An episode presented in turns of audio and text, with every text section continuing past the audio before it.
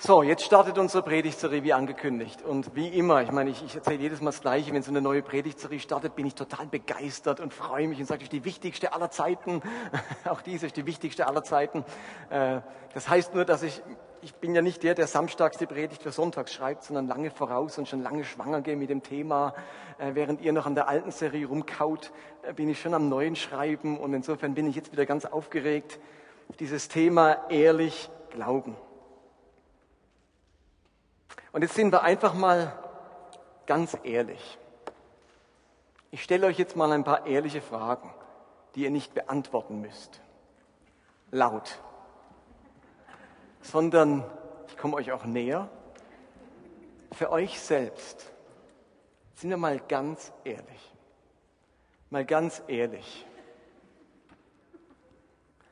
Hast du auch immer wieder keinen Bock aufs Bibellesen und beten.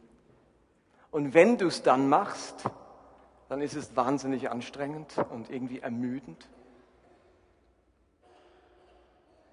Mal ganz ehrlich, hörst du auch so gut wie nie Gottes Stimme und weißt nicht, von was die Leute reden, wenn sie sagen, Herr, der hat wieder zu mir gesprochen. Und du denkst, hä, ich höre da nie was. Mal ganz ehrlich, geht es dir auch so, dass du immer wieder Mühe hast mit einigen biblischen Geschichten, zum Beispiel, dass die Welt in sieben Tagen erschaffen wurde oder dass Noah in der Arche war und alle Tiere der Welt und die ganze Welt überflutet war oder dass Jona drei Tage im Bauch war, ist das glaubhaft? Fällt uns das leicht oder schwer?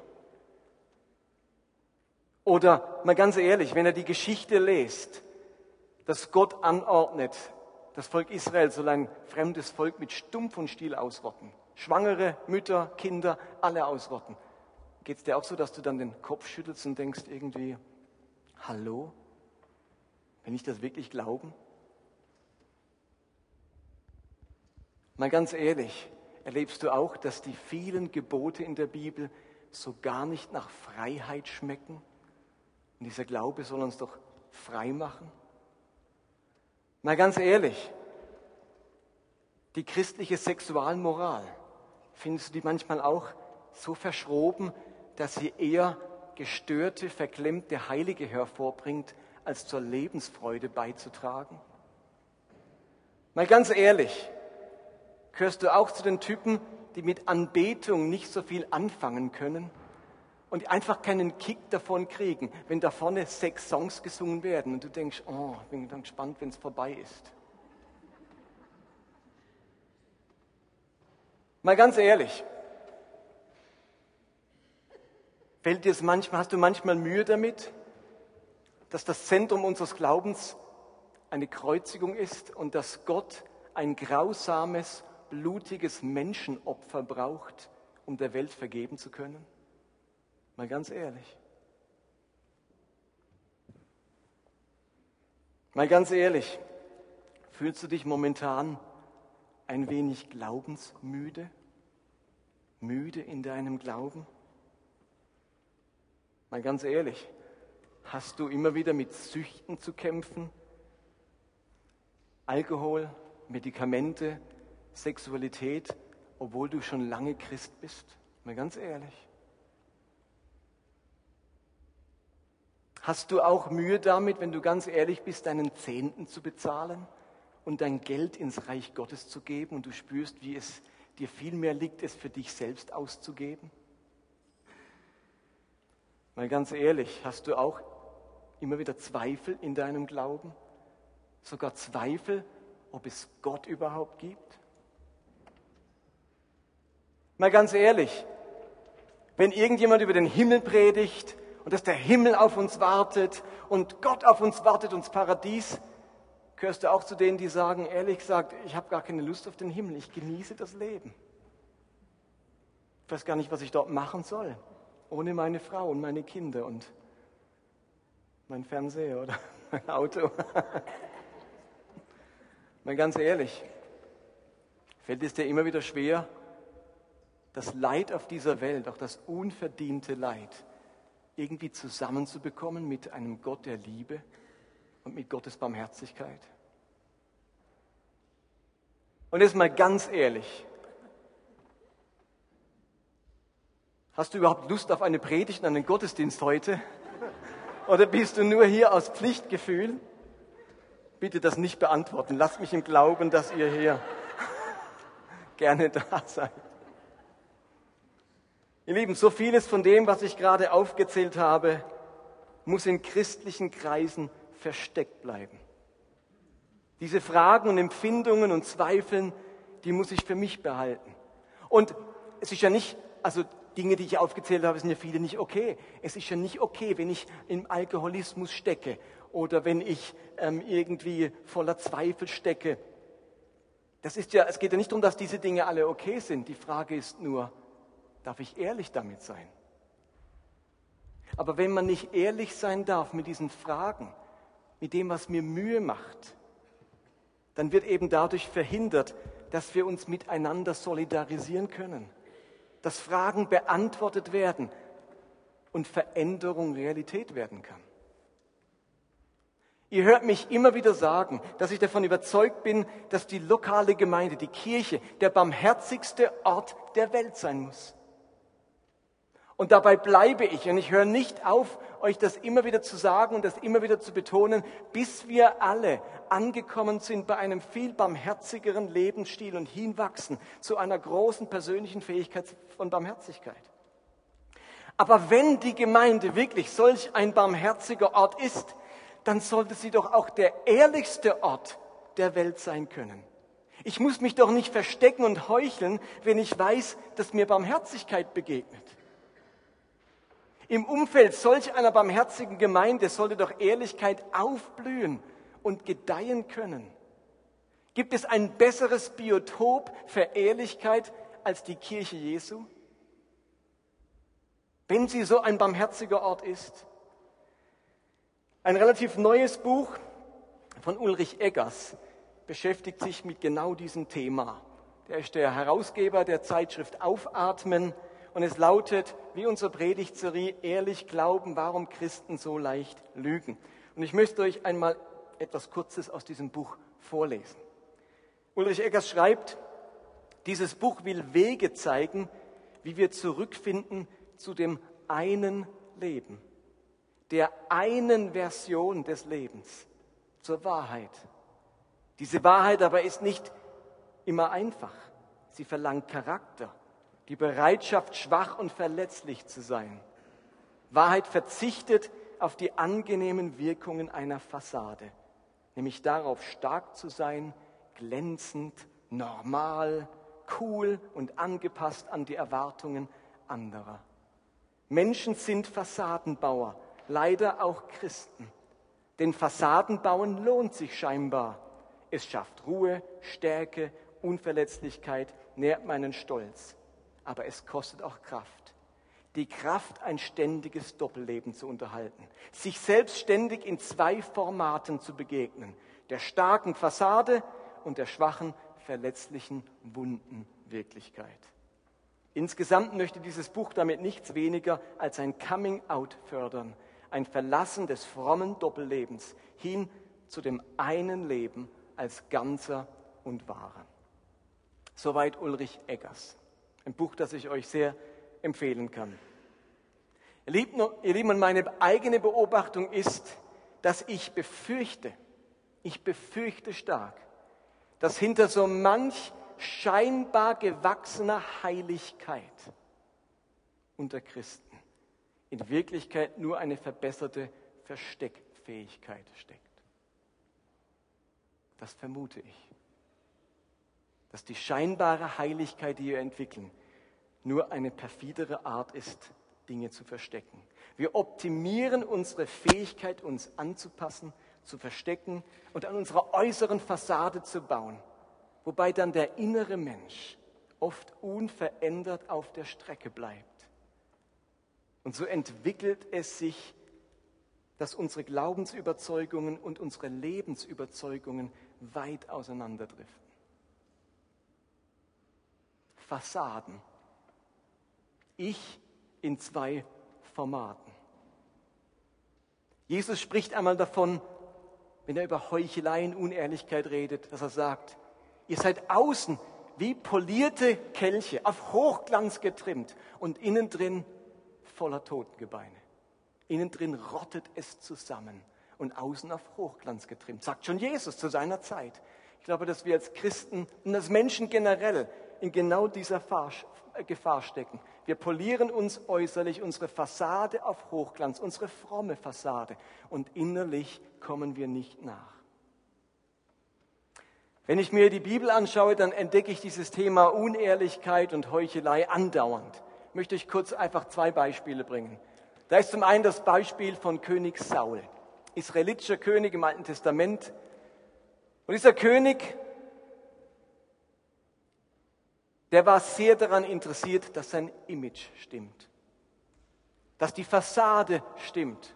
Und eines Tages begeht Saul einen großen Fehler. Er bringt Opfer, was ihm gar nicht zustand. Er wartete nicht, bis der Priester da war und der Prophet da war. Er hat einfach eigenmächtig Opfer gebracht. Und dann kam der Prophet und der Richter Samuel zu ihm und sagte, Saul, was du da gemacht hast, war total daneben. Das war eine schwere Sünde. Kehr um vor Gott. Jetzt will ich mal vorlesen, wie Saul mit dieser Entlarvung umgegangen ist. Er sagt in 1 Samuel 15, du hast recht, wiederholte Saul, ich habe mich schuldig gemacht. Aber stelle mich vor meinem Volk und seinen Ältesten nicht bloß und erweise mir jetzt die gebührende Ehre. Komm mit mir zurück, damit ich mich vor dem Herrn, deinen Gott, niederwerfen und ihm Ehre erweisen kann. Saul war es ungeheuer wichtig, ja nicht bloßgestellt zu werden, ja nicht das Gesicht verlieren vor dem Volk, ja als der gute und tolle König dargestellt werden. Business as usual, mach einfach weiter. Ich gehe zum Herrn, ich bete vor ihm an und alle sollen merken, was für ein toller König ich bin. Ja, keiner darf merken, dass ich mich gerade schuldig gemacht habe. Und so hat sich an Sauls Innerem, an seinem Verhalten langfristig nichts verändert, sodass ihn Gott schließlich als König verwerfen musste. Äußerlich und innerlich haben schon lange nicht mehr übereingestimmt. Und wenn wir jetzt zu einem anderen König gehen, nämlich König David, dann ist der Unterschied von David, der ein Mann nach Gottes Herzen war, zu Saul nicht, dass David weniger Fehler gemacht hat, ganz und gar nicht. David hat viele, viele schwerwiegende Fehler gemacht, als er König war. Der große Unterschied ist, dass er völlig anders umgegangen ist mit seinen Fehlern. Als auch er eine große Schuld auf sich lädt, kommt auch ein Prophet, diesmal Nathan, zu ihm, um ihn zur Rede zu stellen. Und als er David das mitteilt, bekennt er seine Schuld öffentlich, fastet, wäscht sein Angesicht nicht mehr und schreibt einen Bußpsalm, in dem er seine Sünde öffentlich bekannte, den wir bis heute in der Bibel haben. Und tausende Millionen von Menschen wissen um die Schuld Davids bis heute. Er schreibt nämlich im Psalm 51, Vers 5, direkt nach dieser schweren Missetat, die er begangen hat. Ich weiß, ich habe Unrecht getan. Meine Fehler stehen mir immer vor Augen. Nicht nur an Menschen bin ich schuldig geworden. Gegen dich selbst habe ich gesündigt. Ich habe getan, was du verabscheust. Darum bist du im Recht, wenn du mich schuldig sprichst. Deinen Richterspruch kann niemand tadeln. Das ist David. Ein anderer Umgang mit der Wahrheit. Offen, ehrlich, transparent. Erlebst du das Christentum, die Kirche, unsere Gemeinde oder deine Glaubensgeschwister als Ort, an dem du ganz ehrlich sein kannst? Darfst du hier ungestraft aussprechen? was dich umtreibt, beschäftigt, was dich zweifeln lässt. Und ihr Lieben, mit Ehrlichkeit meine ich nicht, schonungslos allen so richtig die Meinung zu sagen, kein Blatt mehr vor den Mund zu nehmen und allen die Wahrheit um die Ohren zu hauen. Ehrlich werden bedeutet nicht unverschämt werden. Ehrlich sein heißt nicht taktlos sein.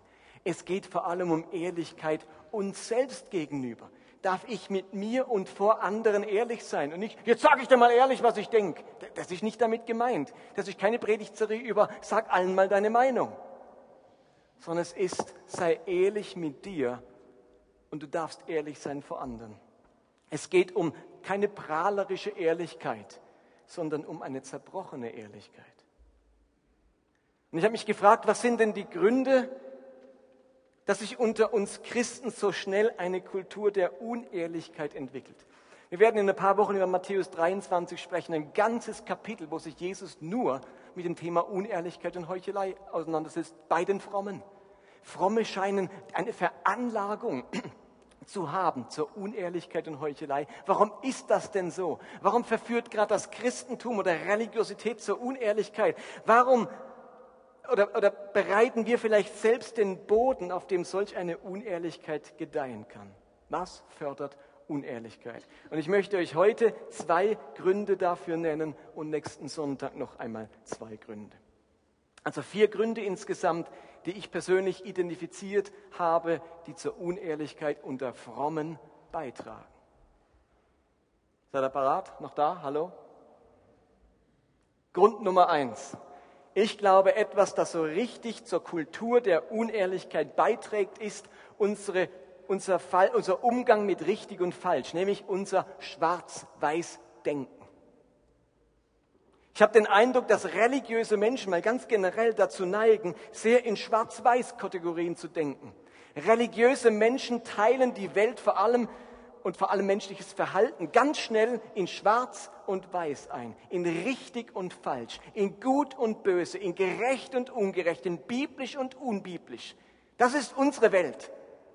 Richtig, falsch, schwarz, weiß, da ist uns wohl klare Dinge, klare Grenzen. Das ist richtig, das ist falsch, das ist biblisch und das ist unbiblisch, das ist schwarz und das ist weiß. Und je fundamentalistischer eine Religion ist, desto krasser wird die Aufteilung. Und leider entdecke ich auch bei vielen Christen diese extreme Aufteilung menschlichen Verhaltens. Wir sind nämlich ganz schlecht darin, die Graustufen zwischen Schwarz und Weiß wahrzunehmen. Verhalten ist entweder richtig oder falsch, schwarz oder weiß. Da gibt es keine Graustufen. Man kann nicht ein bisschen sündigen. Sünde ist sündige, Sünde, schwarz ist schwarz, weiß ist weiß. Da gibt es leider keinen Spielraum für Abstufungen dazwischen. Und so sind wir eine Religion ohne Grautöne, eben oft nur mit Schwarz und Weiß. Und wenn dann ein Mensch zum Glauben findet, dann bekommt er ganz schnell mit, was weiß und was schwarz ist, was richtig ist und was falsch ist. Und jetzt will natürlich keiner schwarz sein. Also nachdem ich zum Glauben gekommen bin, will ich ja weiß sein. Schwarz? Nee, nee, nee, das war ich früher. Ich bin doch jetzt nicht mehr schwarz. Und dann merkt man relativ schnell, dass es gar nicht so einfach ist, weiß zu sein. Die Dinge richtig zu machen. Und die meisten befinden sich in einem Prozess in der Grauzone. Nicht mehr schwarz, aber auch noch nicht weiß. Und im einen Bereich, da sind wir noch ziemlich dunkelgrau. Und im anderen schon hellgrau. Im anderen schon fast weiß. Aber wir befinden uns in den Zwischentönen, in den Graustufen. Jeder von uns in irgendeinem Bereich. Wenn es aber nur schwarz-weiß gibt und man ja auf keinen Fall schwarz sein will, wisst ihr, was dann passiert? Dann machen wir uns unser Weißsein gegenseitig vor. Wir heucheln einander vor, wir sind weiß, wo wir es noch gar nicht sind, weil es ja nur schwarz-weiß gibt, weil Christen so geprägt sind. Schwarz-weiß, Grautöne, das ist alles wischiwaschi, sorry, also so kann man nicht leben mit wischiwaschi. Schwarz oder weiß. Und dann bin ich versucht zu heucheln, weil es bei uns keine Grautöne gibt und man keinesfalls als schwarz gelten möchte. Dann bleibt einem ja nichts übrig, als das Weißsein vorzuheucheln. Ulrich Eggers schreibt dazu ganz wunderbar Folgendes. Bei Gott ist es okay, nicht okay zu sein. Was für eine wunderbare Lebensoption. Echte Annahme, nach der sich jeder sehnt. Wir wissen das. Aber wenn dann doch mal einer von uns so richtig und wirklich sündigt, dann sind viele tief erstaunt und überrascht. So richtig mit Anlauf sündigen. Mit Anlauf. Das tun doch richtige Christen nicht, oder? Offensichtlich doch. Sogar in der Bibel finden wir dieses Bild. Da sind selbst große Glaubenshelden in bestimmten Phasen ihres Lebens echte Halunken. Menschen eben, Sünder. Nur wir dürfen es nicht mehr sein. Oder doch? Aber uns nicht erwischen lassen. Oder nur mit harmlosen Kleinigkeiten falsch parken oder ein bisschen tratschen, na ja. In Wirklichkeit wird gerade an der Tatsache, dass wir über erwischte Sünder so überrascht sind, deutlich, dass wir mit frommen Fassaden leben. Erwischen ist die Ausnahme, verbergen die Regel.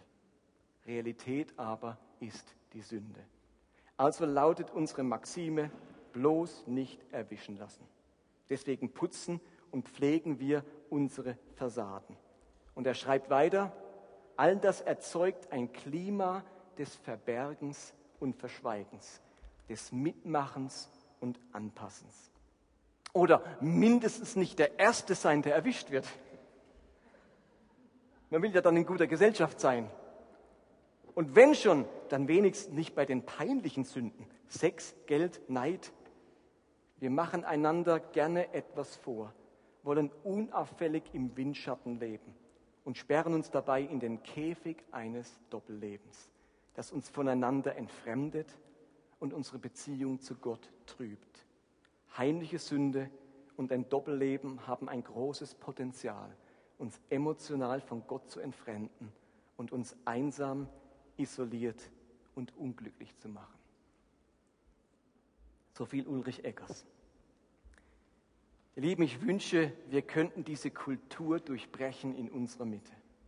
Ja, ich sage es nochmal, wir wollen nicht nur der barmherzigste Ort sein, auch der ehrlichste. Ihr Lieben, wir sind alle unterwegs, die meisten von uns mitten in den Grautönen. Vielleicht ist es ab und zu auch noch so richtig schwarz in unserem Leben. Aber ich gestehe uns zu, dass wir uns im Lauf der Jahre tatsächlich verbessern und aus schwarz-grau oder sogar hellgrau wird. Aber anscheinend redet man über diese Themen erst, wenn man beim Weiß gelandet, ist. Über alles andere redet man nicht. Merkt ihr das? Ich kann dann drüber reden, wenn ich weiß bin.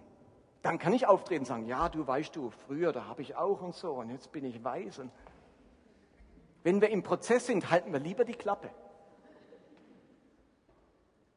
Und deswegen sind wir eine Gemeinschaft, wo man einfach nicht so ehrlich ist miteinander. Und so lange pflegen wir unser Doppelleben. Ihr Lieben, wenn wir Wert, Anerkennung, Geistlichkeit, Leitungskompetenz, Freundschaft und Vorbildfunktion an eine weiße Weste knüpfen, dann verdammen wir alle in den Grautönen zur Sprachlosigkeit und zum Versteckspiel. Deswegen, sage ich, du bist wertvoll, auch wenn deine, Weise, wenn deine Weste an einigen Stellen ziemlich dunkelgrau ist. Du bist trotzdem wertvoll. Du bist geistlich, auch mit schwarzen Flecken. Das müsst ihr jetzt einfach mal hören. Du bist ein Vorbild, auch wenn deine Weste einen ziemlichen Grauschleier hat. Du darfst etwas leiten, auch ohne weiße Weste. Du bist geeignet für Freundschaften und Beziehungen, auch wenn deine Weste mit schwarzer Farbe besudelt ist. Habt ihr das gehört? Wenn das nämlich nicht gilt, dann muss ich heute zurücktreten. Ich habe nämlich keine weiße Weste. Ihr Lieben, wie wäre es, wenn wir in Zukunft nicht Vorbild daran knüpfen, so eine weiße Weste zu haben, sondern wenn Vorbildlichkeit bei uns ist, ehrlich sein ehrlich mit sich und anderen. Wie wäre das, wenn das vorbildlich ist? Aber in christlichen Kreisen ist vorbildlich, wenn du über Grautöne schweigst und anfängst zu reden, wenn es weiß ist. Oh, ein weißer Bruder, eine weiße Schwester. Welches Vorbild? Wie wäre es, wenn Ehrlichkeit zum neuen Maßstab von Vorbild wird? Schwarz-Weiß, das ist ein Problem für Ehrlichkeit. Und damit komme ich zum zweiten Punkt, der Ehrlichkeit verhindert. Und das ist unser Umgang mit Sünde. Hui, jetzt wird's dicke. Unser Umgang mit Sünde. Heinrich Heine hat einmal gesagt, Religion und Heuchelei sind Zwillingsschwestern. Und beide sehen sich so ähnlich, dass sie zuweilen nicht voneinander zu unterscheiden sind. Interessanterweise verleitet gerade Religiosität in verstärktem Maße zur Heuchelei. Wisst ihr warum? Hat ja seine Gründe. Weil Religiosität geprägt ist von besonders hohen Idealen, hohen Ansprüchen an sich selbst und an andere. Das ist das Wesen der Religion. Wir sind nicht ein Kaninchenzüchterverein, wo wir sagen, der höchste Anspruch ist, dass mein Kaninchen vier Kilo wiegt.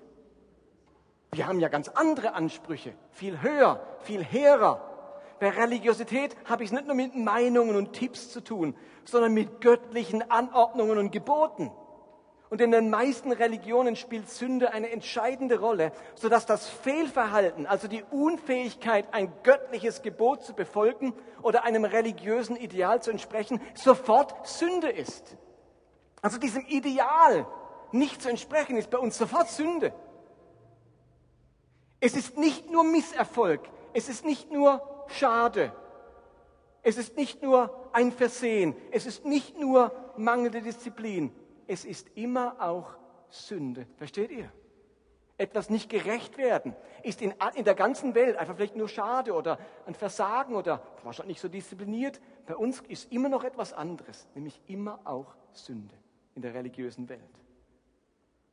Und durch diese Betonung, dass mein Fehlverhalten nicht einfach nur, wo oh, ich war halt faul, sondern gleich Sünde ist, entsteht die Neigung, sich möglichst schnell für das Fehlverhalten zu rechtfertigen, zu entschuldigen und es am besten gleich zu verheimlichen.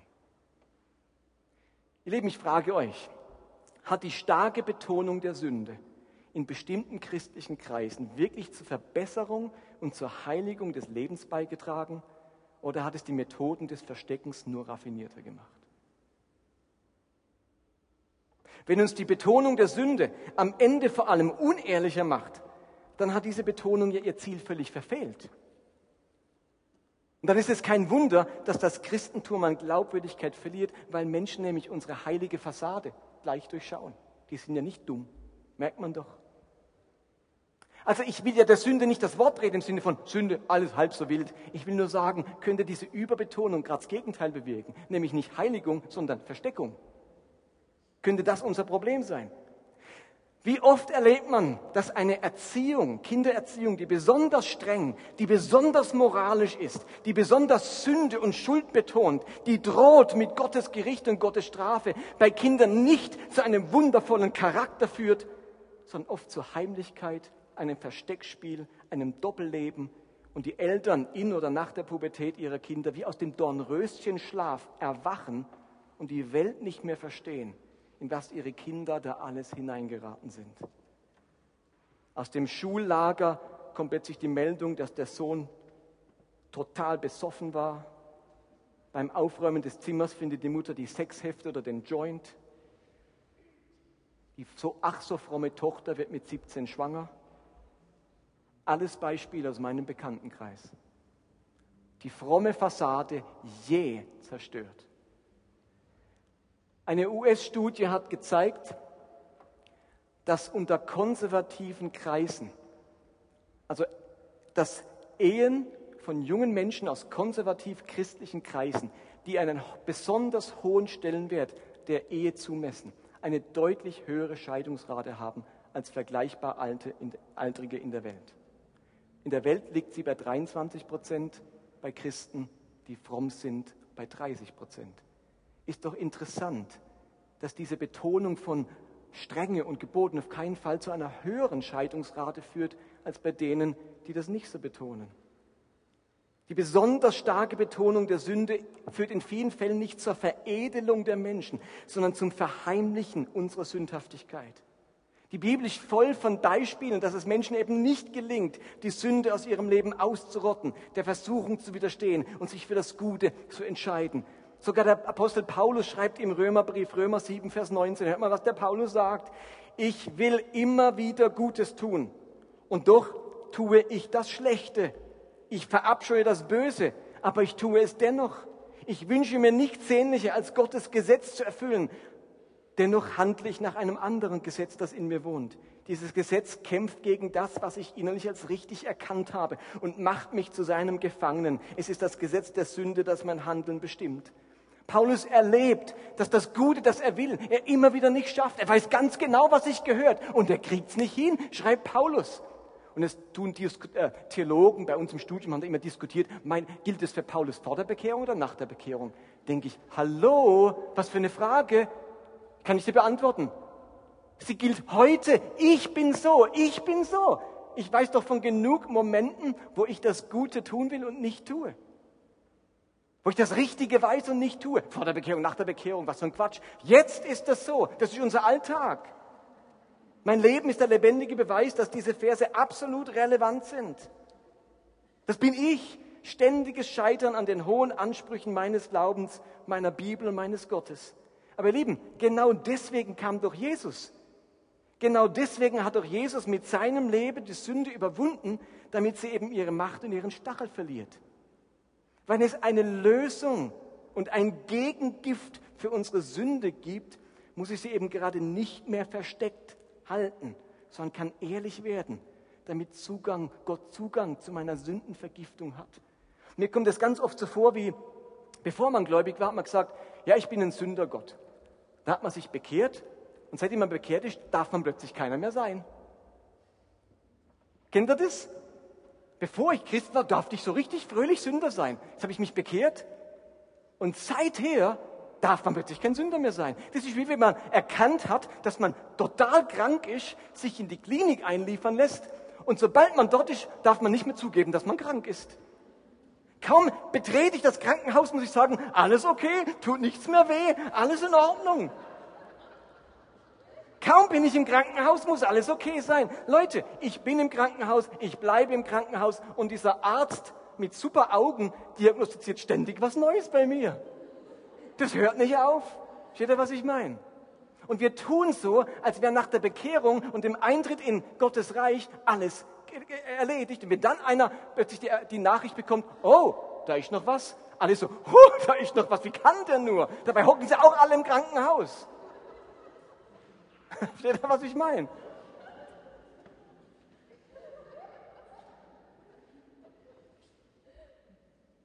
Ich möchte Sünde keinesfalls verharmlosen. Ich weiß, was Sünde in unserem Leben und im Leben anderer anrichten kann. Mir fällt auf, dass in den Evangelien der griechische Begriff für Sünde, also der griechische Begriff für Sünde, Hamatia, wisst ihr, wie oft in den Evangelien vorkommt, pro Evangelium? Evangelien haben durchschnittlich 600 Verse. An wie vielen Versen redet Jesus von Sünde? Von dem Wort Sünde. Schätzt mal. Wenn es so ein großes Thema ist, 600 Verse im Durchschnitt, wie viele Verse davon handeln vom Begriff Hamartia Sünde in den Evangelien? Ihr könnt ehrlich sein, man verliert nicht seinen Status, wenn man jetzt eine falsche Zahl sagt. 200, also ein Drittel. Weniger?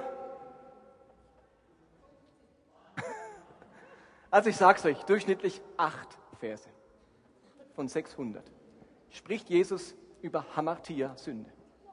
Scheint nicht so sein Riesenthema gewesen zu sein. Wisst ihr, was sein Riesenthema war? Gottes Gerechtigkeit und das Reich Gottes.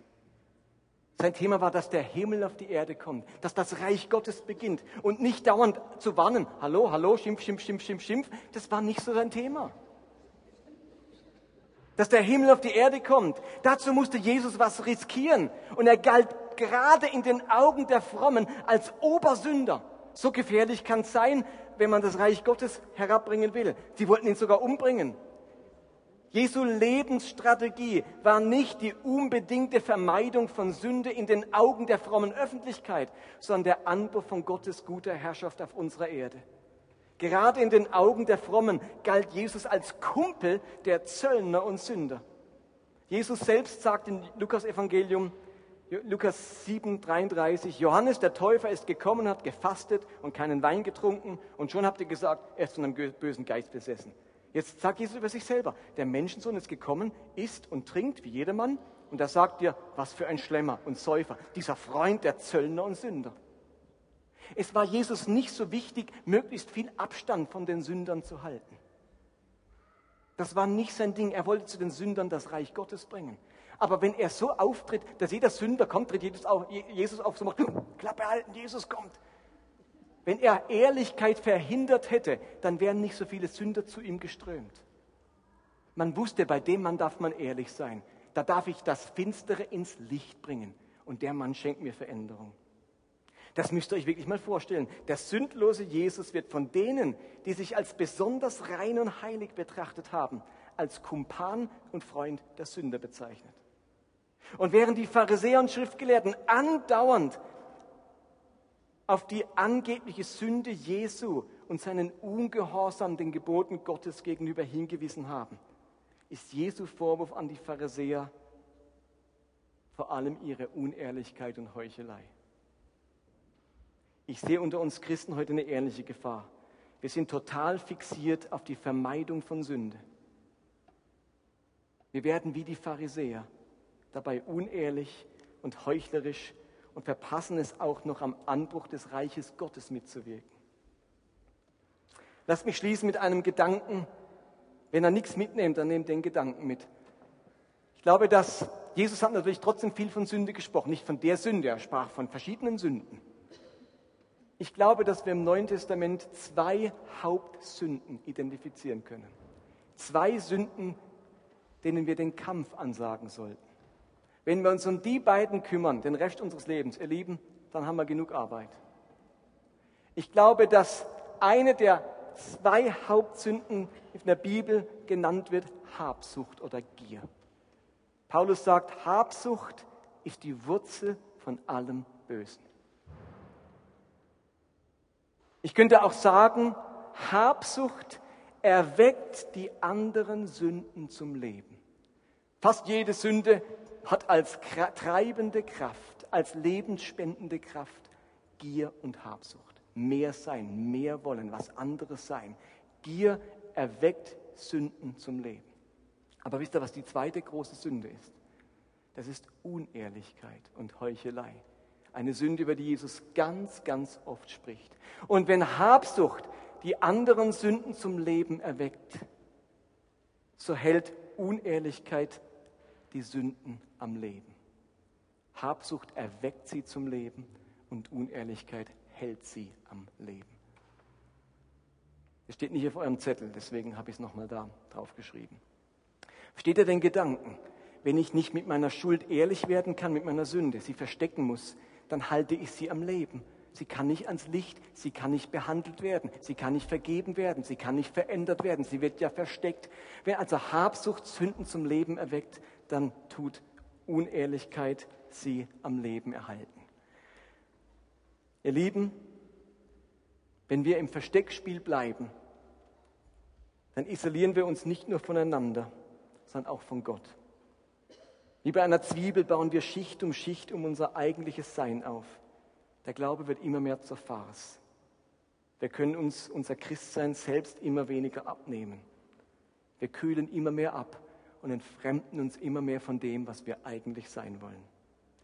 Und ich sehne mich nach diesem ehrlichen Leben, gerade unter uns Christen und Glaubensgeschwistern. Ein Ort, wo man den anderen nichts vormachen muss. Ein Ort, wo man nicht dauernd seine Stärken zeigen muss, um wertgeschätzt zu werden. Ein Ort, wo meine Kämpfe, mein Versagen, meine Fragen und meine Sünden sichtbar sein dürfen, ohne Gefahr zu laufen, an Akzeptanz, Liebe und Freundschaft zu verlieren.